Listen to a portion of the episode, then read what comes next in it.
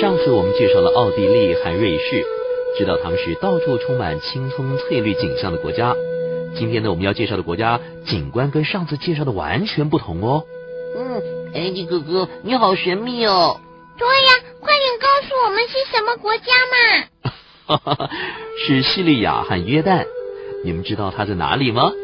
不知道。叙利亚、约旦和黎巴嫩位于亚洲，是中东地区的一部分。和非洲、欧洲相邻哦。中东，那他们一定是信奉回教的国家喽。对，这里的居民大部分是回教徒，有着共同的生活环境和文化背景。但是附近的岛国塞浦路斯和欧洲有着比较密切的联系，所以居民大部分是基督徒。这个地区的政局动荡，政权变换频繁。三个大陆国处在古代重要的商路上，今天叙利亚和约旦都有现代的贸易连线，用输油管把东部国家的石油输送到这里，再装船运到欧洲或者是更远的地方。那这些国家和上次介绍的国家有什么不同呢？这个地区的几个大陆上的国家，大部分领土被沙漠覆盖。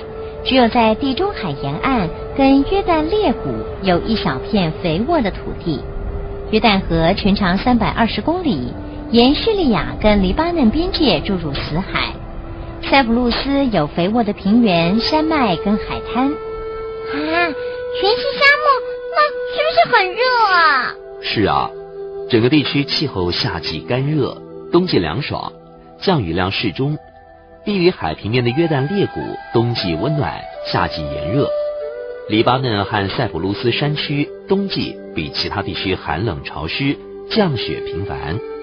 啊，这么糟的环境，庞多还待在那里，真是不懂哎。叙利亚人已经在这个地区住了几千年，有着悠久的历史和灿烂的文化，只有三分之一的国土可以垦植。石油是国民收入的主要来源，大约百分之二十的国土是沙漠，有些沙漠里面可以放牧。大部分叙利亚人是信奉回教的阿拉伯人，只有一个小的库德少数民族居住在北部。最强的政治势力是执政的复兴社会党。那约旦呢？约旦除了在雅卡巴湾有一小段海岸线之外。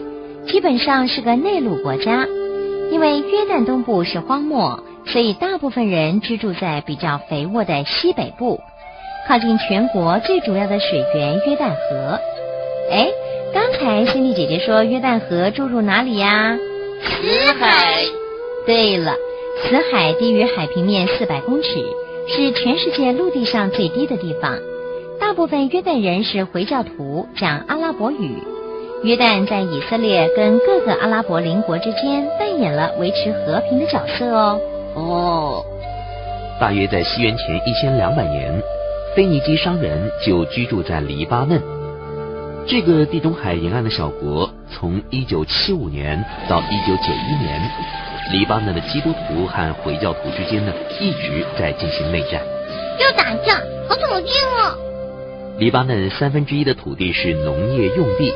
但是农业工人只占黎巴嫩劳工总数的五分之一。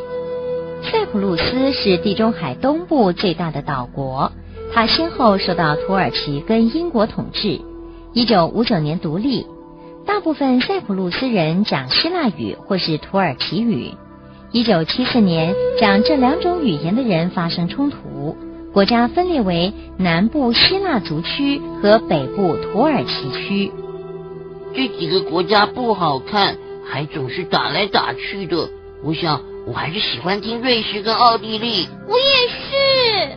哎，世界上的事物，无论是好还是不好，我们都应该去了解，这样子我们才能够分辨呢。啊。嘿嘿，我们知道了。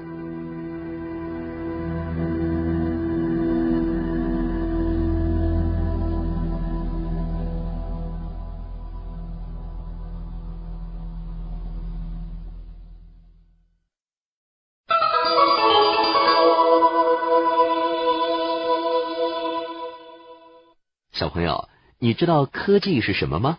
科技的奥妙在哪里呢？下次别错过喽。